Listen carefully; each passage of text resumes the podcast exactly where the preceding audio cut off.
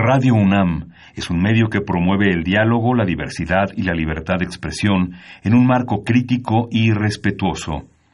Los comentarios expresados a lo largo de su programación reflejan la opinión de quien los emite, mas no de la radiodifusora.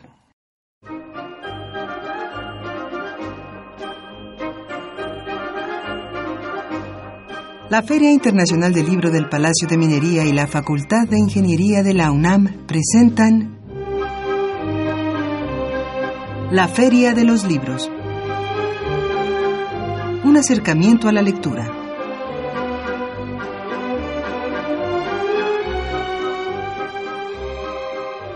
Hola, ¿qué tal? ¿Cómo están? Muy buenas tardes. Bienvenidos a una emisión más de la Feria de los Libros. Gracias por acompañarnos. Gracias por iniciar semana. Los invitamos a que se quede con nosotros aquí en los próximos minutos. Yo soy Elías Franco. Los saludo con el gusto de siempre. Y bueno, pues tendremos eh, a una gran invitada. Hablaremos de un gran tema. Pero antes de eh, comentar de qué hablaremos esta tarde aquí en la Feria de los Libros, los invito a que se pongan en contacto con nosotros a través de nuestra cuenta de Twitter en arroba ferialibros y por supuesto también vía correo electrónico a la feria de los libros. No tendremos oportunidad de establecer contacto vía telefónica, pero bueno, tenemos estos dos canales, el Twitter y el correo electrónico. También les recordamos que puede seguir esta transmisión a través de www.radio.unam.mx visitar también la página web de la Feria del Libro de Minería para estar pendiente de todo lo que sucede en torno al ámbito editorial.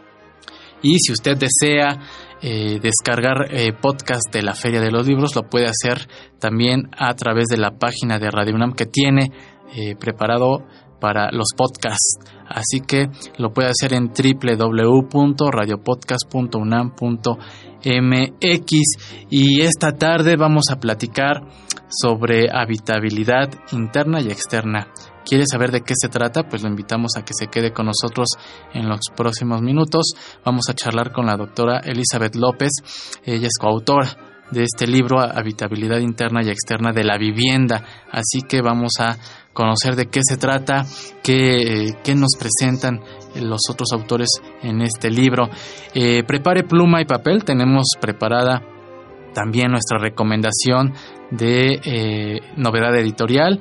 Y por supuesto al finalizar esta emisión los vamos a dejar con la cartelera de actividades en torno al libro y la lectura. Así que pues lo invitamos a que se quede con nosotros. Y como cada lunes tenemos ejemplares de cortesía para las primeras personas que nos envíen su tweet a arroba ferialibros, tenemos un ejemplar de el título Los inicios del Internet en México. Este es eh, un trabajo autoría de Gloria Konginsberger, cortesía de la Universidad Nacional Autónoma de México. Y tenemos un ejemplar del título Los demonios del Edén, el poder que protege a la pornografía infantil. Este es un libro, autoría de Lidia Cacho, cortesía de Ediciones Proceso y Editorial Grijalvo. Pues este es uno de los temas que sin duda sonaron recientemente, pues por esta detención que se hizo en Estados Unidos de un líder religioso, del líder de la luz del mundo, y Lidia Cacho sin duda ha sido una de las periodistas que puso el tema eh, en la mesa, que denunció todas estas redes de, de trata de infantes sobre la pornografía infantil. Entonces, pues bueno, este es uno de los títulos que tenemos para las dos primeras personas que nos envíen su tweet a arroba ferialibros y nos compartan con nosotros qué, eh, qué es lo primero que le viene a la mente cuando escucha habitabilidad interna y externa de la vivienda. Compártanos qué, qué es lo que eh, pues tiene en mente al escuchar estos términos y eh, vía correo electrónico tenemos un ejemplar del título El mejor de los mundos posibles de Abel Quesada, cortesía de la Cámara Nacional de la Industria Editorial Mexicana. Pues ahí están los libros y bueno, la invitación a que se quede con nosotros para platicar sobre este libro publicado por Newton en eh, coedición con la UNAM, con la Facultad de Psicología, con el CONACIT. Así que no le cambie. Regresamos. Primo Levi, 1919-1987. Nació el 31 de julio de 1919 en Turín, Italia. Novelista, cuentista, poeta y traductor, Primo Levi tuvo, en palabras de Bernardo Klinsberg, el coraje y la valentía de sobrevivir y contar, con maestría literaria excepcional, el infortunio y el desasosiego de la guerra. Su producción literaria responde a una postura crítica del papel que la memoria y el olvido juegan en el devenir de la humanidad. Estudiante de química en la Escuela de Ciencias de la Universidad de Turín, su vida osciló entre el estudio de la composición de los cuerpos simples y sus reacciones, y la quimera lingüística de la vida. La confección de las palabras y la experiencia contenida en ellas fueron el motor que llevó al turinés a transformar el suplicio en beatitud. Entre su obra destaca el título Si esto es un hombre, publicado en 1947, La tregua, publicado en 1963, Historias naturales en 1966, Lilith y otros cuentos en 1981, La búsqueda de las raíces en 1981, Si no es ahora, ¿cuándo? Este título lo publicó en 1982, Los hundidos y los salvados, publicado en 1986. Primo Levi legó para la posteridad el recuerdo de aquel que sobrevivió para ser testimonio del pasaje más oscuro del siglo XX. Murió el 11 de abril de 1987 en Turín, Italia.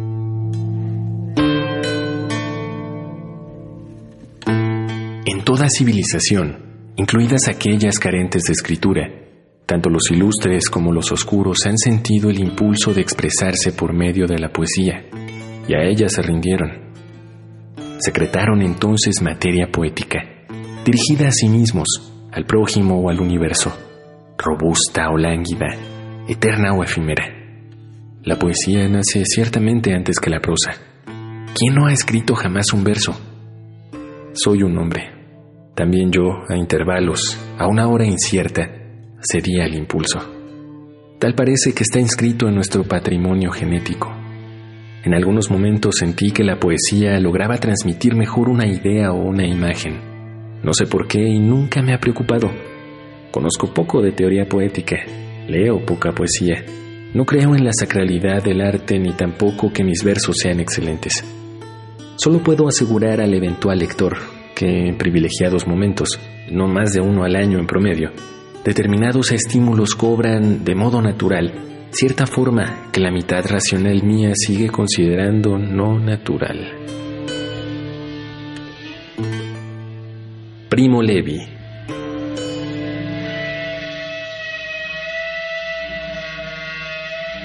Estamos de regreso en la Feria de los Libros y damos la bienvenida a la doctora Elizabeth López. ¿Cómo está? Muy buenas tardes, doctora. Bienvenida a la Feria de los Libros. Buenas tardes, gracias.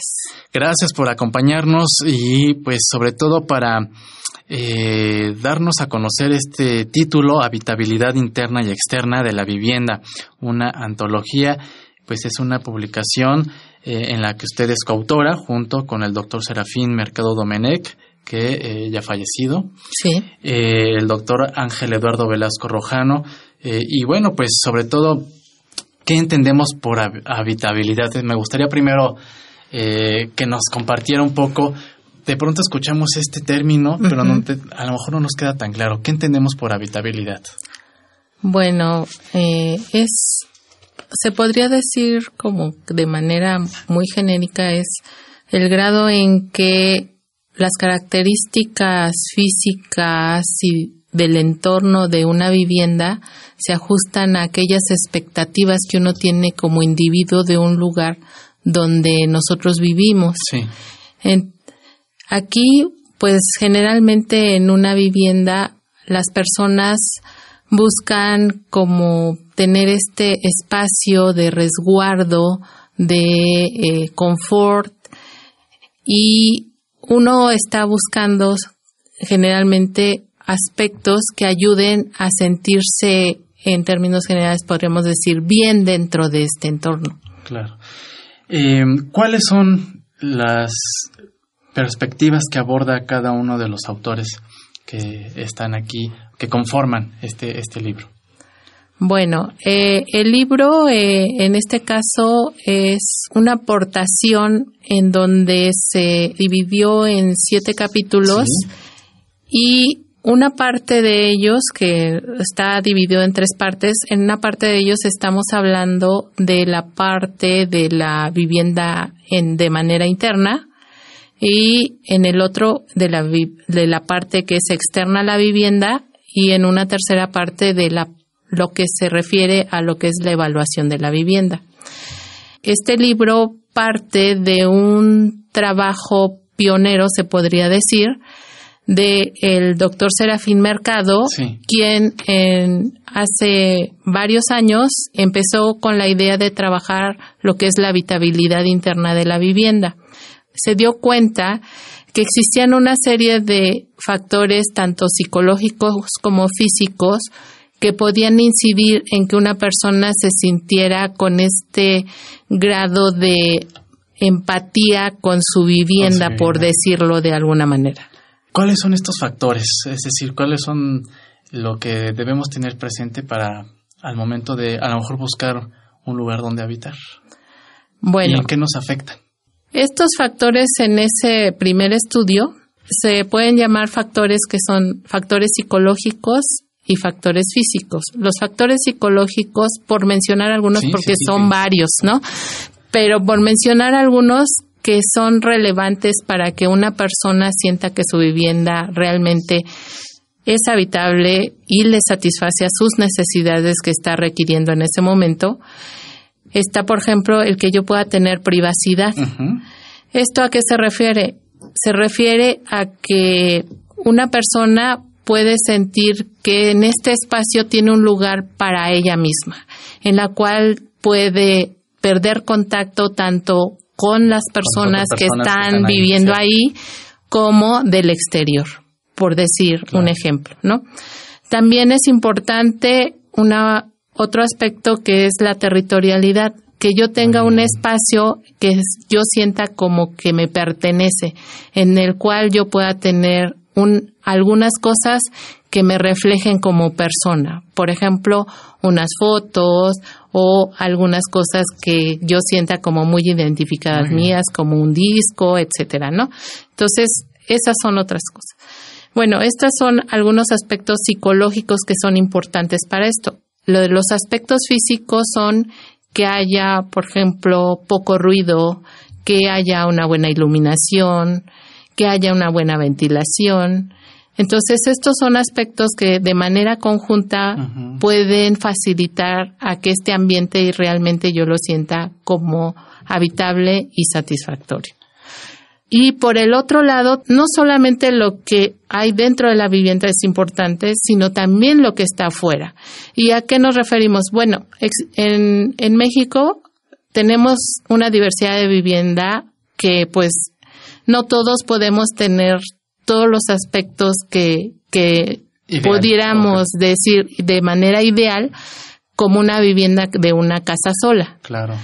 Pero sí, de alguna manera están presentes. Y entonces aquí de lo que se habla en esta parte de las condiciones externas a la vivienda son el que haya, por ejemplo, un jardín o que haya un patio cuando tenemos esta posibilidad o incluso se habla sobre el vecindario que esto es importante.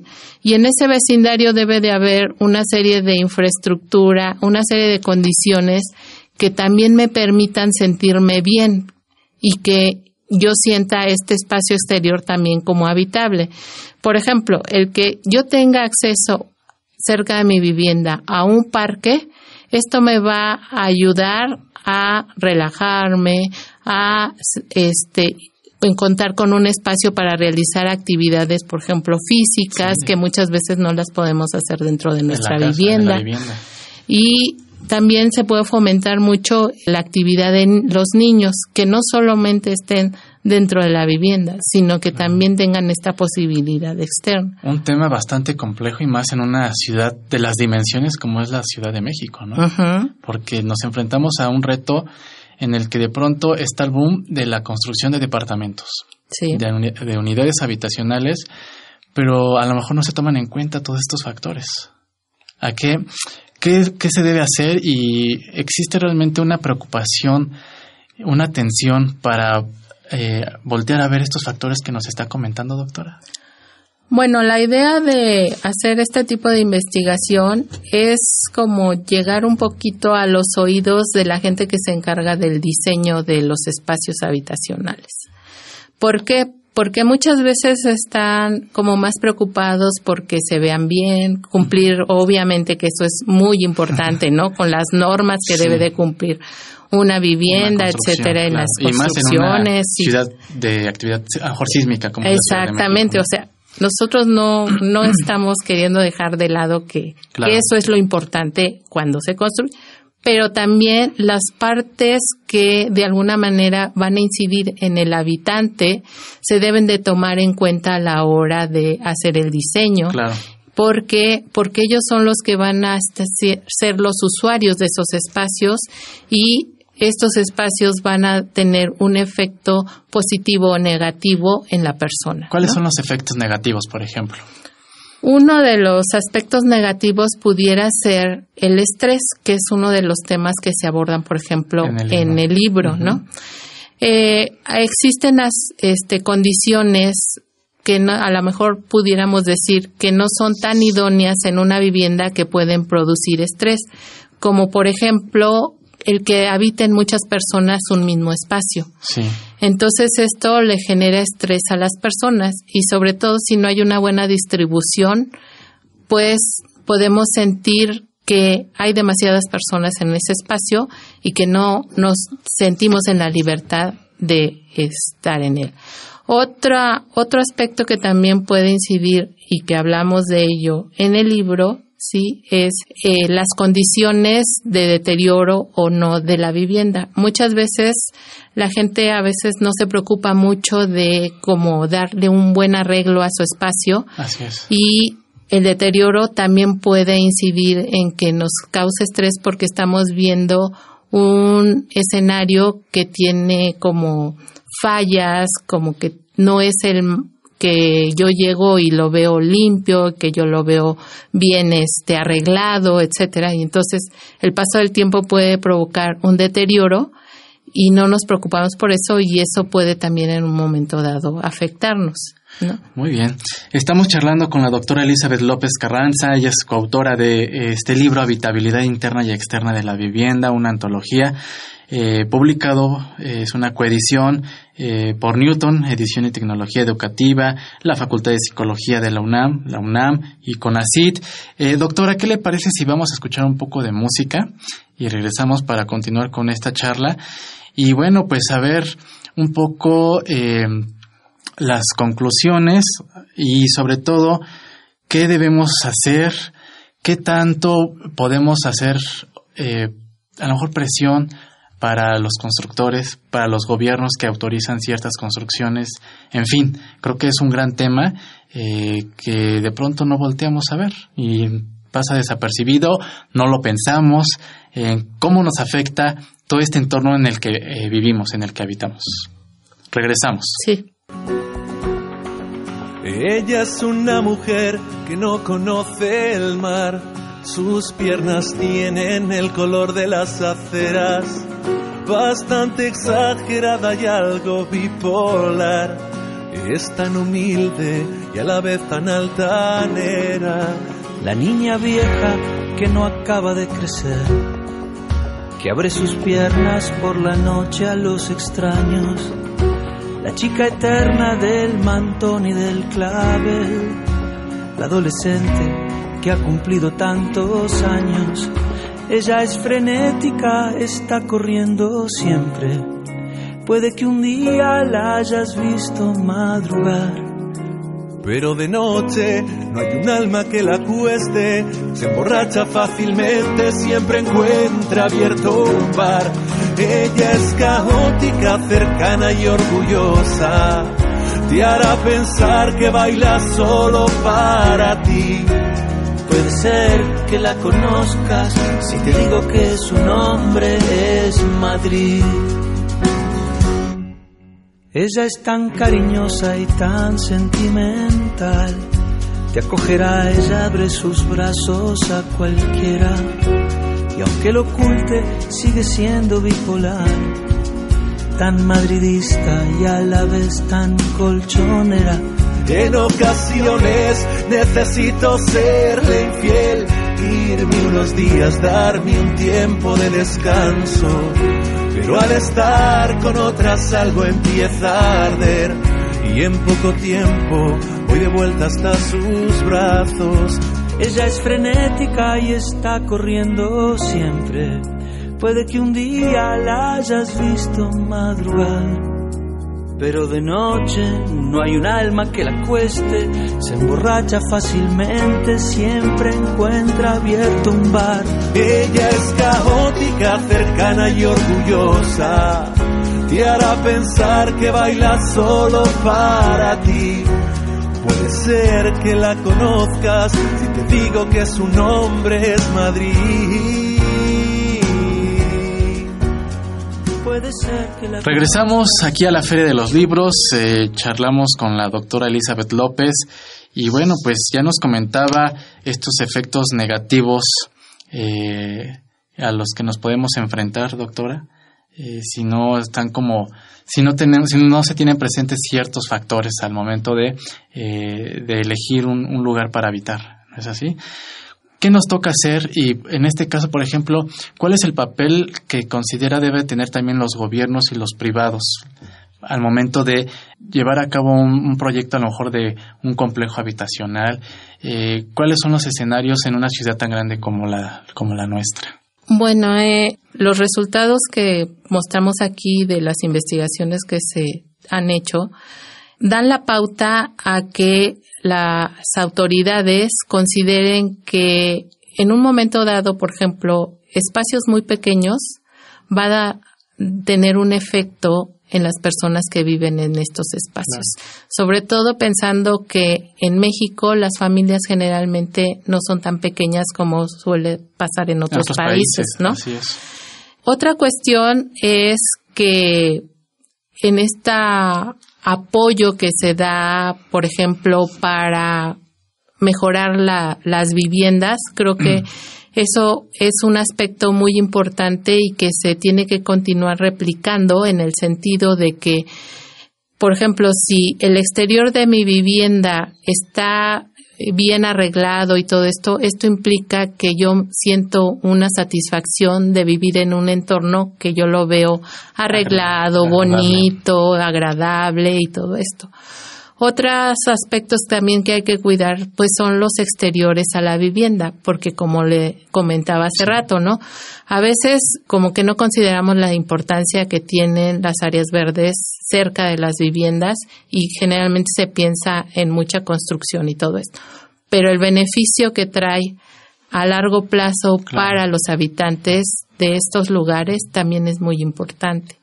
Entonces son cosas que uno de alguna manera se puede ver reflejado en estas instancias para que tomen en cuenta hacia el futuro, ¿no? Totalmente. Eh, doctora, una reflexión que te quede al término de este libro, ¿qué nos puedes compartir al respecto? ¿Qué debemos hacer nosotros en primera instancia, nosotros los, los ciudadanos a pie?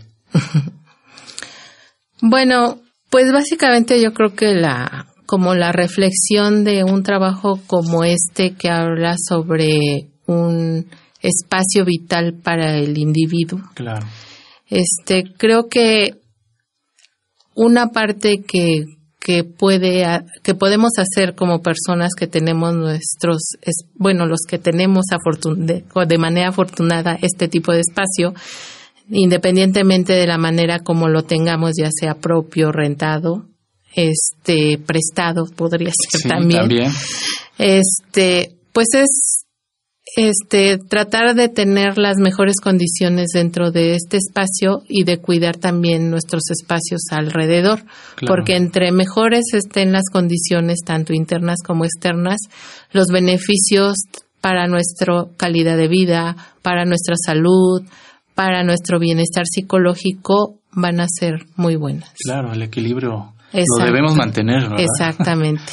pues ahí está la reflexión de la doctora Elizabeth López Carranza a propósito de este libro que nos presenta habitabilidad interna y externa de la vivienda, una antología. Doctora, eh, pues ya para terminar, ¿este libro eh, se encuentra disponible en, librerías? Sí, sí, sí se encuentra disponible. Muy bien, muy bien. Eh, pues le agradecemos su presencia aquí en la Feria de los Libros. En verdad, muy eh, importante pues este proyecto que realizaron sobre pues todo lo que genera el entorno en el que vivimos y cómo nos afecta. Y por supuesto pues mucha información que debe considerarse por parte pues sí de los eh, a lo mejor las personas encargadas de llevar a cabo proyectos habitacionales y por supuesto también para uno mismo Exactamente. Muchísimas gracias por, por esta aportación y estaremos pendientes a los futuros proyectos. Sí, muchas gracias. Muchas gracias, pues el tiempo se nos está terminando. Gracias por habernos acompañado en esta tarde de lunes 22 de julio. Eh, los vamos a dejar con la cartelera de actividades en torno al libro y la lectura para esta semana, así que tome nota. Agradecemos como siempre a Marco Lubián en la producción y en las redes sociales, eh, en la coordinación de invitados a Esmeralda Murillo, muchas gracias. Agradecemos a Silvia Cruz, ella es la voz de la cartelera. Mi nombre es Elías Franco, nos escuchamos el próximo lunes en punto de las 2 de la tarde y recuerde que leer es estar vivo. Hasta entonces. La Casa del Poeta Ramón López Velarde te ofrece diversas actividades para este verano. Para más información, te invitamos a consultar su página casapoetalopezvelarde.blogspot.com. El Instituto Nacional de Bellas Artes te invita a consultar su programa cultural para este verano. Para más información, ingresa a www.imba.gov.mx. En la Biblioteca Vasconcelos podrás encontrar una programación amplia en torno al libro y el fomento a la lectura. Te invitamos a visitar su página www.bibliotecavasconcelos.gov.mx En estas vacaciones, la Universidad Nacional Autónoma de México tiene actividades que te pueden interesar. Para más información visita www.cultura.unam.mx.